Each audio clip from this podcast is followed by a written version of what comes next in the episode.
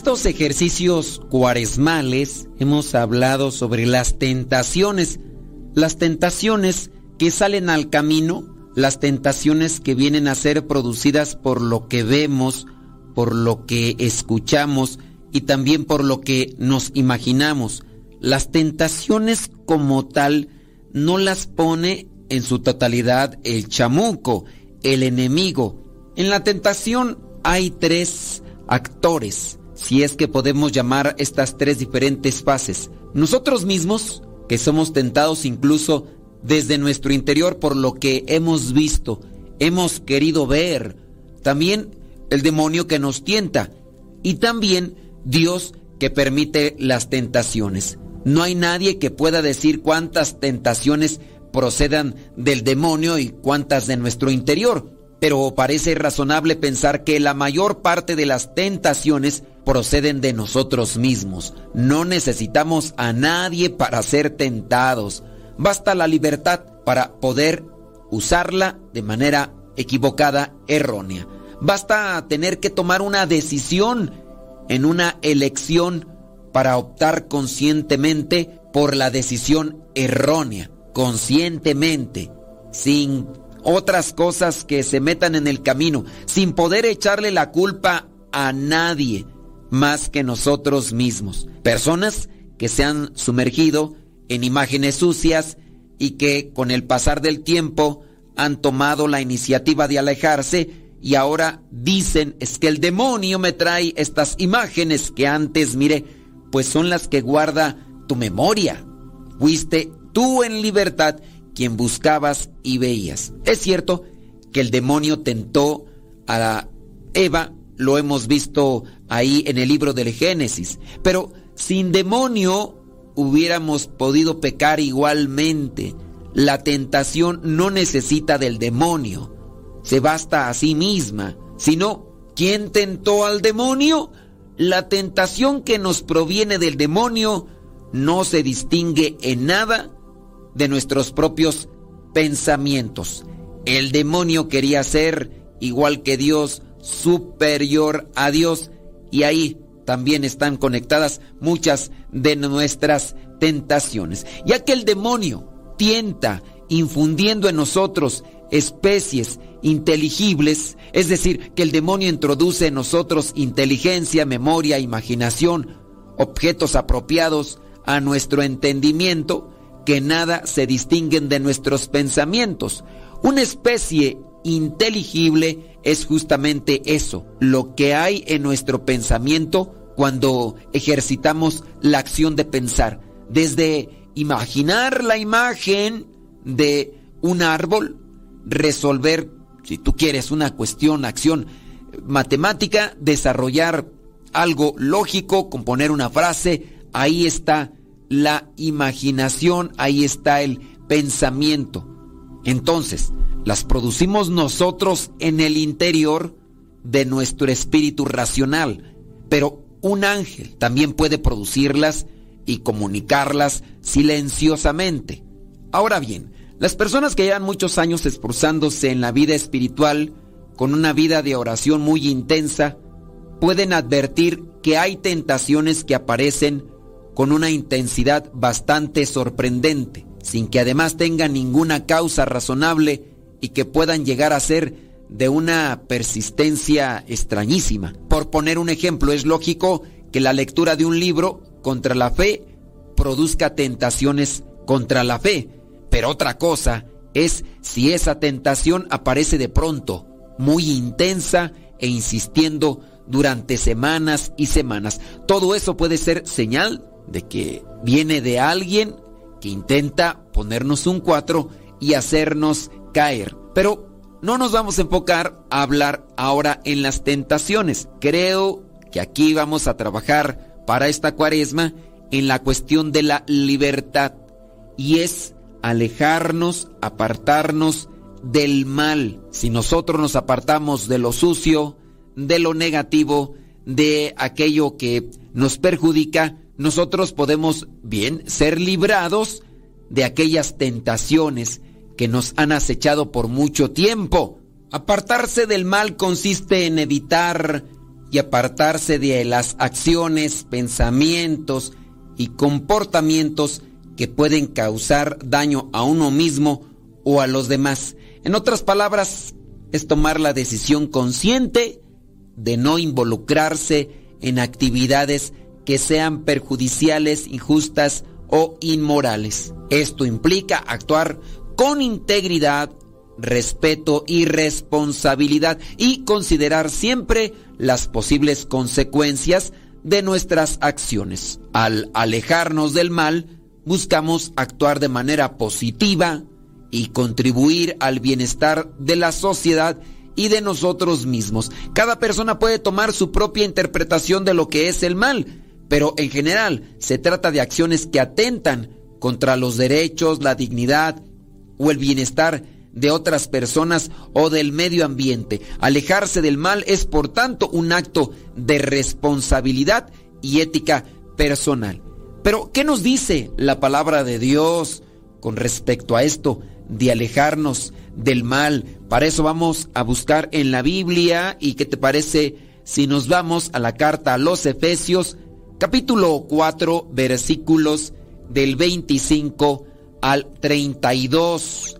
Efesios 4 del 25 al 32. Comenzamos pues allí a partir del versículo 25 de esta carta a los Efesios capítulo 4.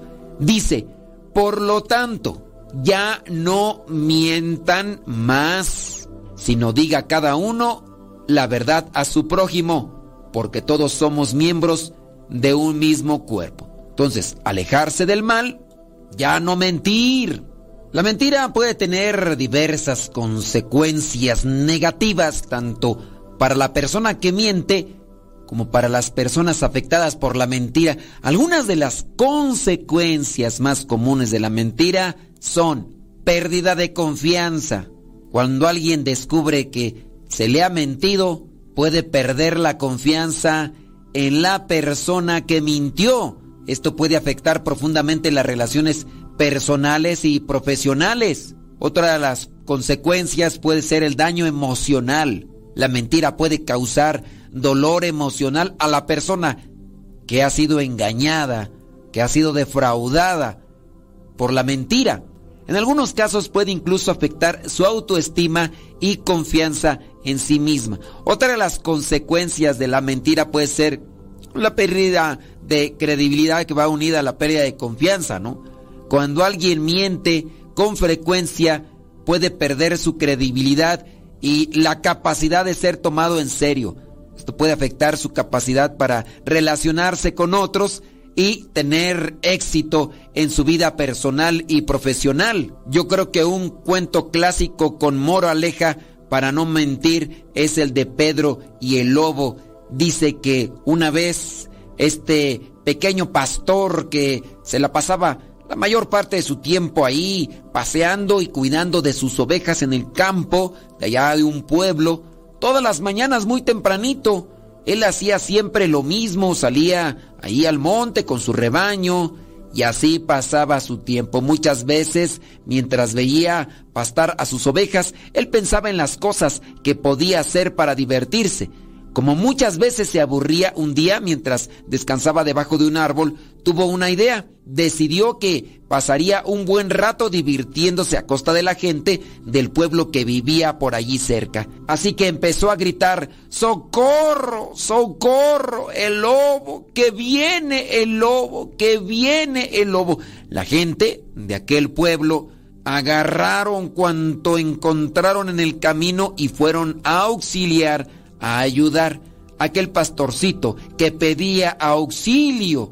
Pero cuando llegaron al lugar donde estaba el pastor con sus ovejas, descubrieron que todo había sido una broma pesada del pastor, que por cierto se deshacía en risas en el suelo mirando cómo la gente estaba ahí toda preocupada. Los aldeanos se enfadaron y decidieron volver a sus casas. Cuando se habían ido, como al pastorcillo le había causado tanta gracia, volvió nuevamente a gritar, ¡Socorro! ¡Socorro! ¡El lobo! ¡El lobo!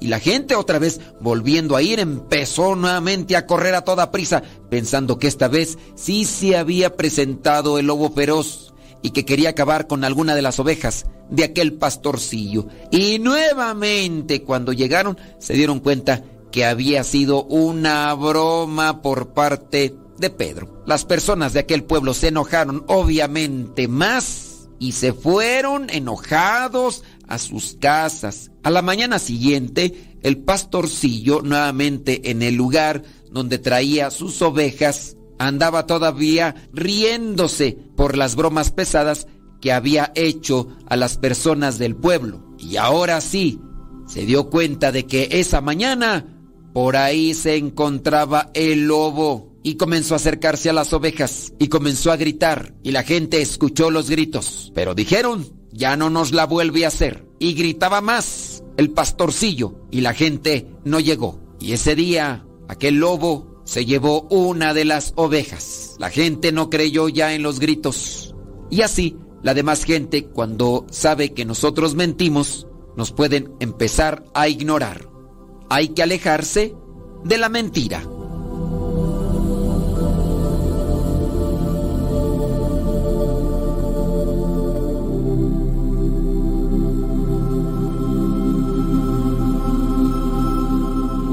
Alejarse del mal, alejarse de las cosas malas. Estamos mirando este texto bíblico para reflexionar de la carta a los Efesios capítulo 4 versículo 25 al 32, y ahí en ese versículo 25 ya no mientan más. Veamos otras de las consecuencias de mentir, porque ya estuvimos mirando algunas. Aparte de la pérdida de confianza, del daño emocional, de la pérdida de credibilidad, también pueden darse consecuencias legales en algunos casos. Y por decir una última de las consecuencias, la mentira puede complicar la resolución de problemas y conflictos. Si de por sí ya hay un problema metiendo mentiras, pues eso agrava más. Vayamos al texto bíblico, versículo 26.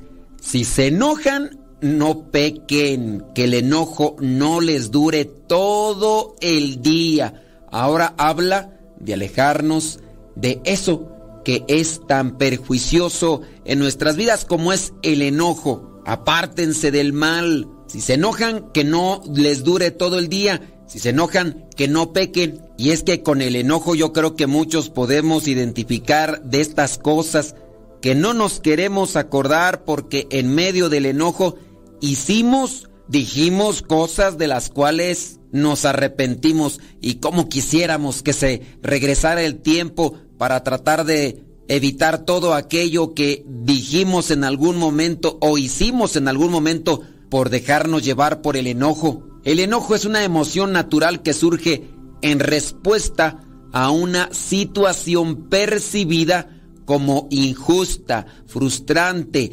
amenazante o desafiante. Con relación a esto, las cosas equivocadas y desviadas pueden estar en el exterior, pero también va a depender mucho de cómo las vemos desde nuestro interior. Las causas del enojo pueden variar de persona a persona, pero algunas de las más comunes incluyen la frustración cuando alguien se enfrenta a una situación en la que no puede lograr sus objetivos o metas, puede sentirse frustrado y enojado. Pero aquí la pregunta, ¿con el enojo solucionas aquello? También otra de las causas que puede venir para el enojo es la injusticia, la sensación de haber sido tratado injustamente o de haber sido objeto de discriminación puede generar enojo. Sí, también el miedo puede ser otra de las causas. En algunas situaciones el miedo puede ser la causa subyacente del enojo. Por ejemplo, alguien que siente que su seguridad está en peligro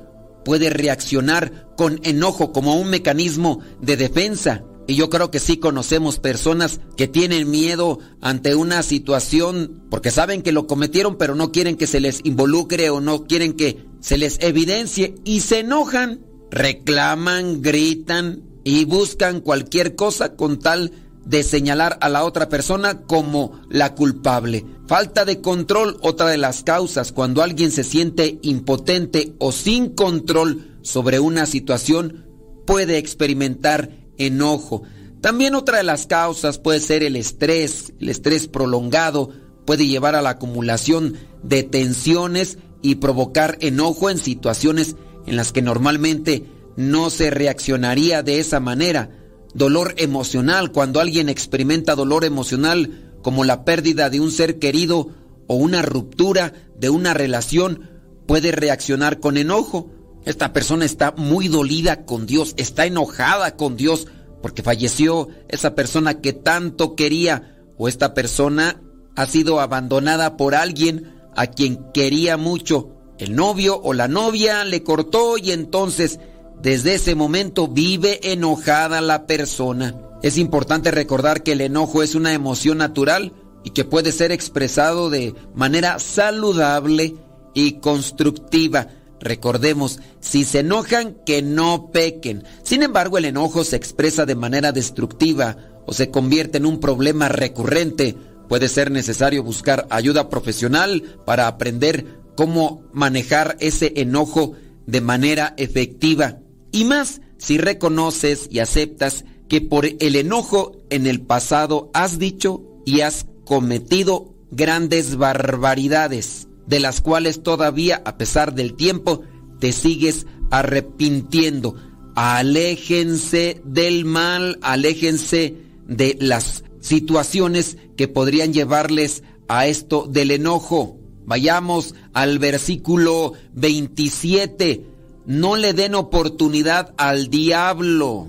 Solamente eso del versículo 27. Si ustedes andan con el enojo durante todo el día, puede pasar lo que dice el libro del Génesis que le pasó a Caín, aquel que mató a su hermano porque andaba enojado con la cara agachada todo el día. Y es que en la medida que dejemos acumular el enojo, pueden irse generando en nuestro pensamiento, en nuestra memoria, cosas malas a realizar.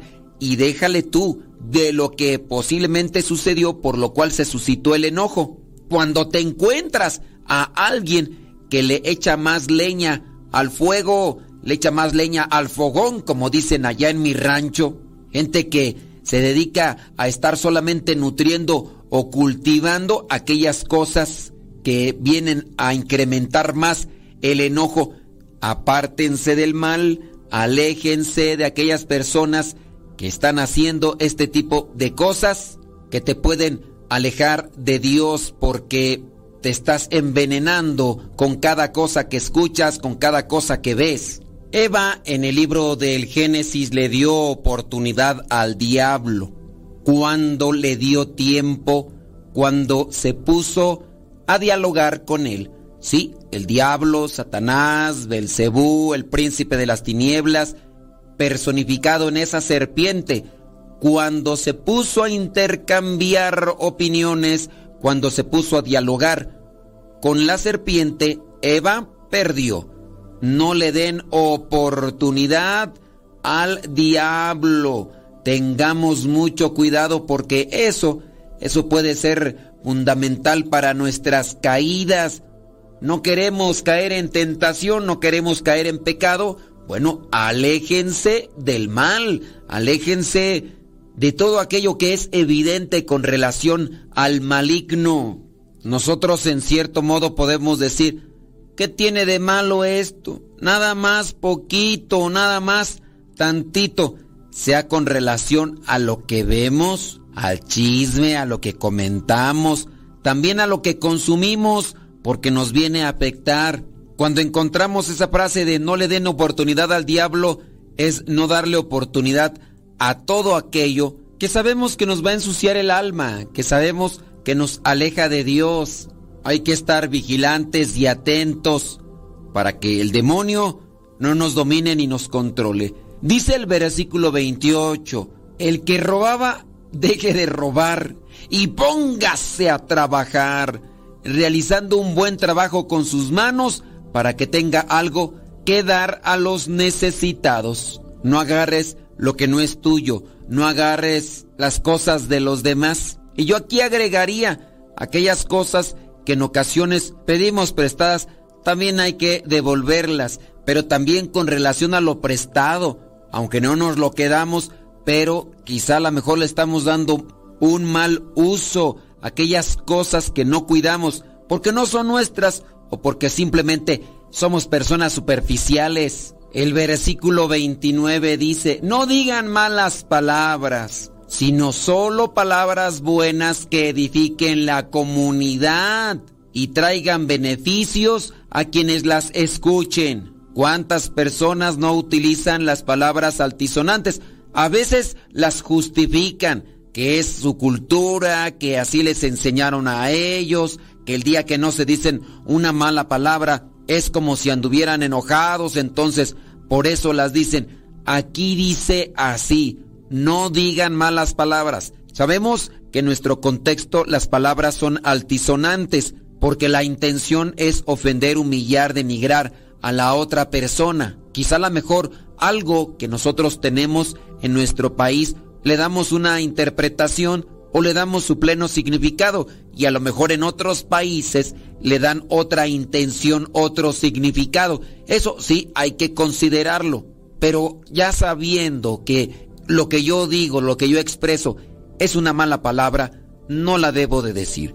Y teniendo presente que si hay palabras altisonantes, también debo tener cuidado de aquellas palabras que aunque no lo sean por su sentido semántico, es decir, por lo que sabemos que dice, las podemos decir con una acentuación, con un modismo, con una expresión que puede herir a la otra persona. Eres un inútil, eres un bueno para nada, eres un tonto, por decir de algunas expresiones que si bien en su estructura no tienen una ofensa como tal, sí pudiera ser que con la intención hacen a veces más daño que la palabra en sí. Apartarse del mal, también apartarse de las formas expresivas de comunicación que traen una ofensa, humillación, denigración por lo que somos, por lo que traemos,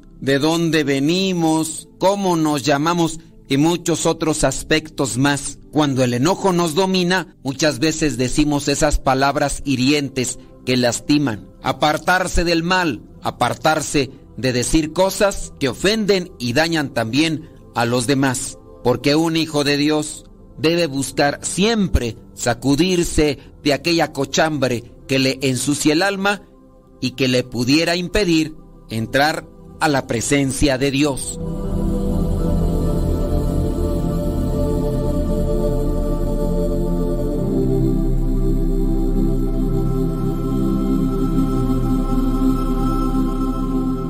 Sigamos en esta línea de apartarnos del mal. Estamos con este pasaje bíblico de Efesios capítulo 4, versículos del 25 al 32. Y nos quedamos ahora con el versículo 30. No hagan que se entristezca el Espíritu Santo. No hagan que se entristezca el Espíritu Santo. ¿Cómo podemos hacer que se entristezca? Bueno, tengamos en cuenta que el pecado es la ofensa a Dios, la ofensa a los hermanos, la ofensa a nuestro cuerpo. Eh, nuestro cuerpo es templo del Espíritu Santo. También lo dice el mismo San Pablo. Cuando nosotros pecamos, también hacemos que se entristezca el Espíritu Santo de Dios. Dice el mismo versículo 30 de Efesios 4 con el que ustedes han sido sellados para distinguirlos como propiedad de Dios el día en que Él les dé la liberación definitiva. Nosotros, cuando dudamos de la fuerza y de la presencia del Espíritu Santo, por ejemplo, en los sacramentos, algo muy sencillo, si nosotros creemos en Dios, sabemos que Dios se manifiesta, que está ahí en el pan consagrado que está ahí en el sacramento de la confesión. ¿Por qué negarle? ¿Por qué rechazarle? Porque una persona que se puede confesar, una persona que puede comulgar y no lo hace, le está dando la espalda a Dios, le está dando la espalda al Espíritu Santo y muy bien lo dice nuestro Señor Jesucristo. Ay de aquel que me niegue delante de los hombres. Ay de aquel que me niegue delante de los demás, porque yo también lo voy a negar delante de mi Padre. ¿Por qué no confesarse si la confesión trae paz, trae una tranquilidad, nos llena de la gracia? Cuando nosotros nos confesamos, sacamos nuestra suciedad. Cuando nosotros nos confesamos, sacamos lo malo que tenemos dentro, que nos ha dejado el pecado, pero después sentimos alivio, sentimos serenidad, tranquilidad e incluso hasta puede ser una mejor visión de lo que tenemos que realizar en la vida. Creo yo que una forma muy sencilla de presentar una analogía es cuando estamos muy sucios, hemos sudado bastante, eh, tenemos polvo y nos sentimos incómodos, porque puede ser que también nos acostumbremos al sudor, al polvo, tenemos semanas sin bañarnos y puede ser que incluso hasta meses y años porque a veces así podemos encontrarnos a ciertas personas. Quizá no estamos en esa condición, no nos hemos acostumbrado. Lo mismo también pasa con el pecado. Personas que adormecen la conciencia, cometen uno, cometen otro, cometen varios pecados y caminan por la vida como si nada. Bueno, pero nosotros no somos de esos. Y entonces sabemos muy bien que si estamos llenos de sudor, si estamos llenos de polvo, y andamos medio incómodos, nos echamos un bañito y qué sabroso se siente.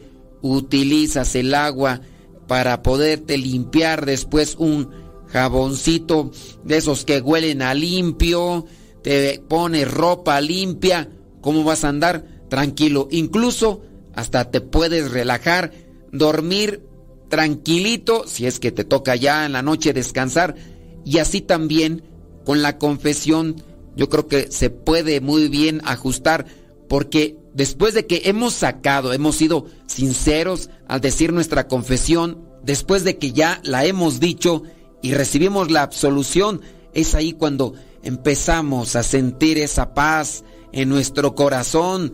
Podemos caminar en la vida libres, tranquilos, como cuando te acabas de bañar, recién bañadito.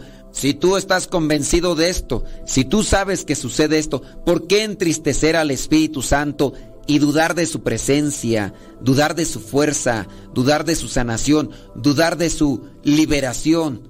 No hagan que se entristezca el Espíritu Santo de Dios. Versículo 31. Alejen de ustedes la amargura. Yo creo que en, ante esto, si nos podemos cuestionar todos, Caminamos en la vida, caminamos en la vida de una forma que pues no está bien, oye. Porque decimos que tenemos fe, pero traemos la amargura en nuestras vidas, eh, en nuestros rostros. A veces, quizá a lo mejor sonreímos de dientes para afuera y a lo mejor hasta sonreímos a veces, pero de nuestros ojos no se va aquello que es como amargura.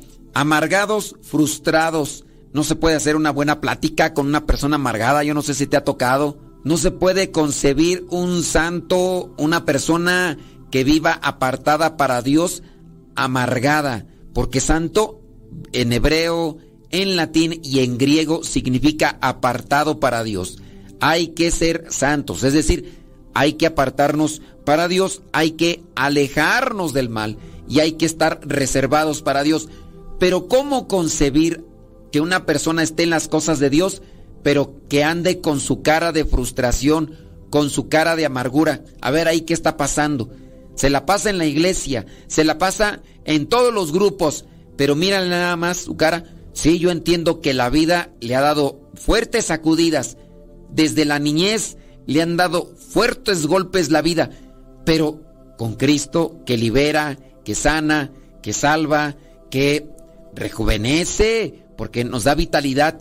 ¿Cómo es que andemos con esa cara? Hay que alejar entonces la amargura porque la amargura no viene de Dios. Claro, hay que ser conscientes, ¿verdad? Que la amargura se deriva de diferentes circunstancias, por ejemplo, experiencias negativas, pero ahí es donde viene la acción transformadora del Espíritu Santo, de ahí es donde viene la sanación, Las personas que han experimentado traumas, abuso, pérdidas significativas, injusticias, entre otros, pueden desarrollar la amargura. Y quizá ellos, pues no son culpables, ellos no lo provocaron, son cosas que les salieron al camino. Pero lo que sí pueden hacer es acercarse al Espíritu Santo, sanador, transformador, y esa amargura que quizás se ha desarrollado por estas experiencias negativas puede cambiar. También la amargura puede venir por la frustración, la desilusión.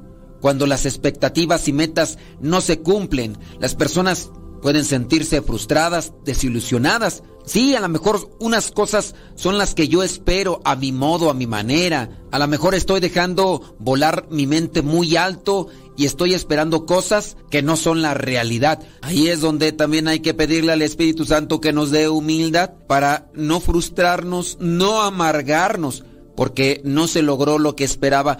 A veces en cosas buenas.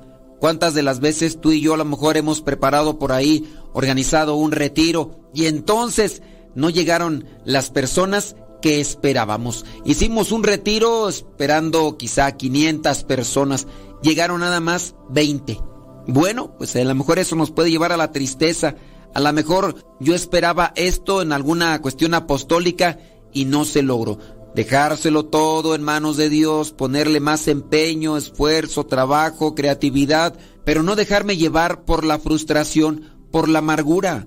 También la amargura puede venir cuando no hay esas habilidades sociales. Las personas que tienen dificultad para relacionarse con los demás pueden sentirse aisladas, tímidas, acomplejadas, solas, y todo esto puede llevar a la amargura como un mecanismo de defensa porque como no han logrado encajar, entonces ahí la persona siempre estará refunfuñando.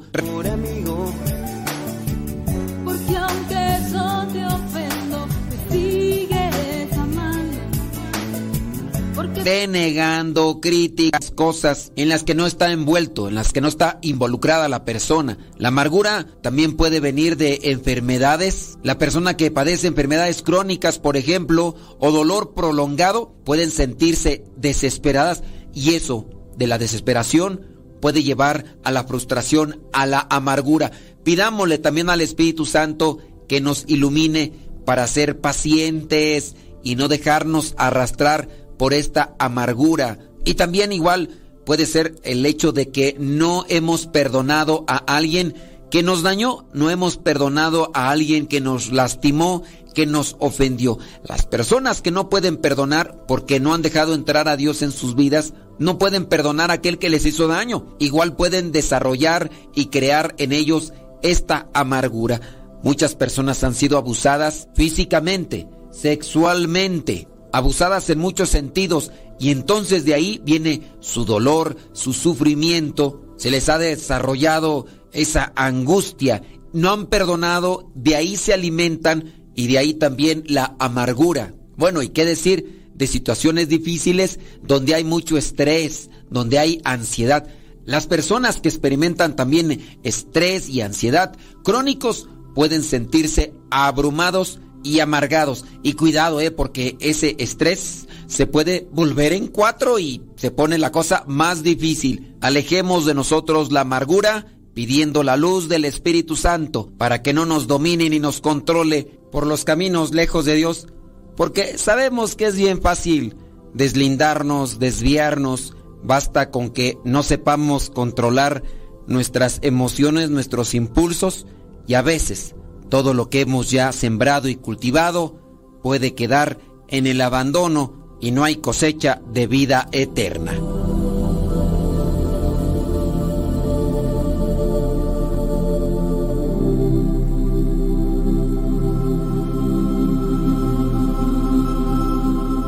Siguiendo la línea de reflexionar con este ejercicio cuaresmal, haciendo una evaluación sobre nuestra forma de vida, Sigamos con este pasaje de Efesios capítulo 4. Nos quedamos ahí con el versículo 31 al inicio.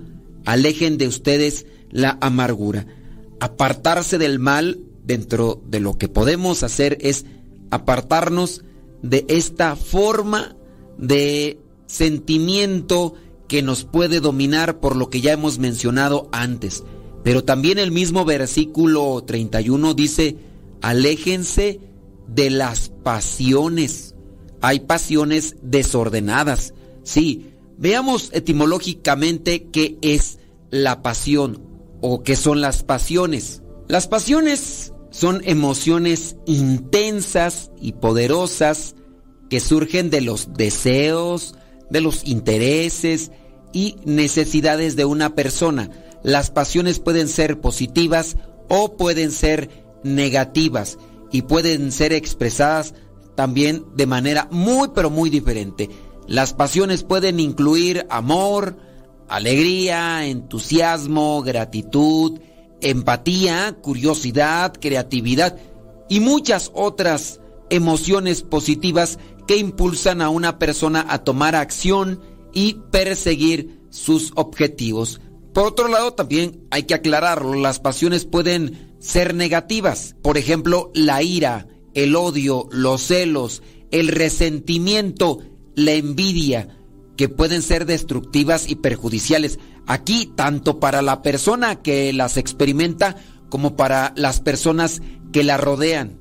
Las pasiones, pues, entonces son emociones intensas que pueden ser motivadoras o limitantes y es importante ser consciente de ellas y aprender a controlarlas para vivir una vida equilibrada y plena. Por lo pronto, aquí en la palabra de Dios encontramos que hay que alejarnos de las pasiones positivas, obviamente no. Sin duda hablará de las pasiones negativas y de hecho el mismo versículo lo menciona. Miren, dice, aléjense de la amargura, las pasiones y después dice los enojos, los gritos y los insultos y toda clase de maldad. Ya ahí nos describe de qué tipo de pasiones nos está describiendo. Y hay pasiones también desordenadas, obviamente, ya cuando la pasión domina a la persona y la lleva a cosas denigrantes que traerán alguna afectación para la misma persona y para quienes rodean. ¿Quién no se ha visto afectado por tener esas pasiones desordenadas de la lujuria? Y por eso mismo muchos matrimonios, incluso estables por mucho tiempo, se han agrietado, se han debilitado, se han desmoronado, porque no supieron controlar aquello que llegó como un impulso, quizá la concupiscencia a sus vidas, y como no supieron controlarlo, cayeron y se llevaron a muchas personas en su caída que después difícilmente se pueden levantar y más difícil será si las personas no están acercadas a Dios. Hay personas que incluso han estado dentro de los grupos de iglesia, han trabajado muy bien, han ayudado a otros, han dado testimonio y de repente llega por ahí esa pasión desordenada como una cuestión natural, la persona no se encuentra bien relacionada con Dios, está débil, le domina y después carambola, no solamente cayó la persona, sino se llevó a otras cuantas más. Digo, pues para qué andarnos queriendo tapar, ¿no? Si también sabemos que dentro de la iglesia, con algunos consagrados, se han sabido lamentablemente de esas cosas. Y tú podrías decir, pero no se supone que los consagrados están más tiempo en la oración. Pues ahí podríamos decir, está el trasfondo.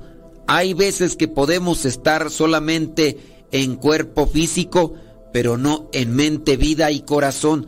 Y eso también repercute en nuestras vidas. Y eso con el caso de aquellos que se sabía que podían estar presentes en los servicios sagrados, porque también pues se dan sus descuidos ya ahorita con esta cosa del celular, del internet, uno tiene la tentación de estar mirando a cada rato eso porque trae una forma de entretenimiento. Y si tú quieres, no están mirando allí nada malo, cosas que podrían ensuciar la imaginación, pero sí nos pueden distraer de los momentos oportunos para relacionarnos con Dios, para llenarnos con Dios. ¿Quién no ha estado, por ejemplo, en el momento de la oración, de la adoración, y trae esa curiosidad de meter la mano para sacar el celular y mirarlo unos cuantos minutos. y a lo mejor unos cuantos segundos se transformaron en minutos y te enganchaste, ya fuiste esto, ya viste el otro y hasta puede ser que hasta en la Santa Misa, porque se pudiera dar y más de aquel que es consagrado, que pudiera estar celebrando o a lo mejor confesando, porque también se han dado ese tipo de cuestionamientos. Padre, y si es válida la confesión, es que mire que el sacerdote estaba mirando su celular y no ponía atención a lo que yo le estaba diciendo. Cuidado, porque hay muchas cosas que nos distraen, nos sacan del carril y de repente llegan estas cosas a nuestra vida como tentación. Y si nos encuentran mal acomodados, carambola, carambolas. Unos para allá, otros para acá. Y todos pierden. El único que gana es el diablo. Cuidado, alejen de ustedes las pasiones, los enojos. Enójense, pero no peque, decía en el versículo 26. Los gritos. ¿Para qué gritas? Con eso no se solucionan las dificultades y los problemas. ¿O sí? ¿Alguno de ustedes me podrá decir si ha solucionado algo en su vida con los gritos? Bueno, pues dígame porque yo estoy interesado en saber que hay algo que se solucionó con los gritos. Claro, no grites a menos de que se te esté incendiando la casa o que tengas que despertar a alguien para que se salve. Ahí sí es válido los gritos, pero en otra circunstancia, nomás no. Los insultos, dice, alejen los gritos, los insultos. Hay personas que, movidas por el enojo, comenzarán a insultar, personas que quizá a lo mejor dominadas por la soberbia, comenzarán a insultar, personas que tienen complejos, que tienen problemas en su interior, comenzarán a insultar, personas que piensan que por tener dinero o conocimiento o por querer solamente quitar de su camino a otra persona, la van a insultar. Esto no es correcto, no es cristiano. Hay que apartarnos del mal, hay que apartarnos entonces de estas cosas que nos van minando, que nos van contaminando con relación a Dios. Dice aquí mismo en el versículo 31, apártense, aléjense de toda maldad. No creo que tú no sepas qué es la maldad, aunque a veces algunos sí pareciera ser que no lo tienen muy claro. Por ejemplo, cuando me toca a mí estar confesando y hay personas que no me dicen pecados y quieren que prácticamente yo les esté diciendo cuáles son los pecados como si fueran niños de catecismo que apenas van a hacer su primera comunión. Pareciera ser, si tenemos esa duda, si no encontramos específicamente qué es la maldad, basta con meterse por ahí al internet y buscar lo que vendría a ser una guía para una buena confesión. Guía para una buena confesión. Y ahí te van a salir una lista de pecados, lista de maldad. Y así incluso ustedes pueden hacer una buena purificación. Acuérdense que estos ejercicios tienen la intención de buscar el movimiento para la conversión. Pues si no hacemos una buena confesión, si no hacemos un buen examen de conciencia, cómo alcanzar o cómo llegar a este momento de la conversión. Busquen si no tienen por ahí ustedes la posibilidad del internet, pregúntenle a una persona si les puede sacar una lista para una guía de la confesión y ahí ustedes pueden ver la maldad. Aléjense de toda clase de maldad. Y por último, para ir cerrando ya este ejercicio cuaresmal, sean buenos y compasivos unos con otros. Aléjense entonces de toda maldad, pero hagan cosas buenas. Perdónense mutuamente como Dios los perdonó a ustedes en Cristo. Es el versículo 32. Uno puede tener fuerza para alejarse de la maldad, de lo malo, en la medida en que nos llenemos de Dios. Uno puede también tener esa valentía, claridad de conceptos, claridad de situación de vida en la medida que nos acerquemos a Dios. Porque Dios es luz. Jesucristo es la luz en nuestras vidas. Te acercas a la palabra de Dios. Es más, has estado escuchando este programa y por medio de este programa encontraste una luz a tu situación. Bueno, acércate más a Dios. Dice aquí, sean buenos y compasivos. Buenos porque hacemos cosas buenas, buenos porque pensamos cosas buenas. Somos compasivos, es decir, que somos conscientes del dolor que está padeciendo otra persona y nos unimos a ellos. Tener compasión es unirse al dolor, al sufrimiento del otro y ayudarlo. No nada más decir, pobrecito, qué lástima, qué tristeza. No, la compasión es ayudar al otro en el sufrimiento, perdonarse mutuamente, como Dios dice, nos ha perdonado. Ser misericordiosos, porque Dios es misericordioso con nosotros.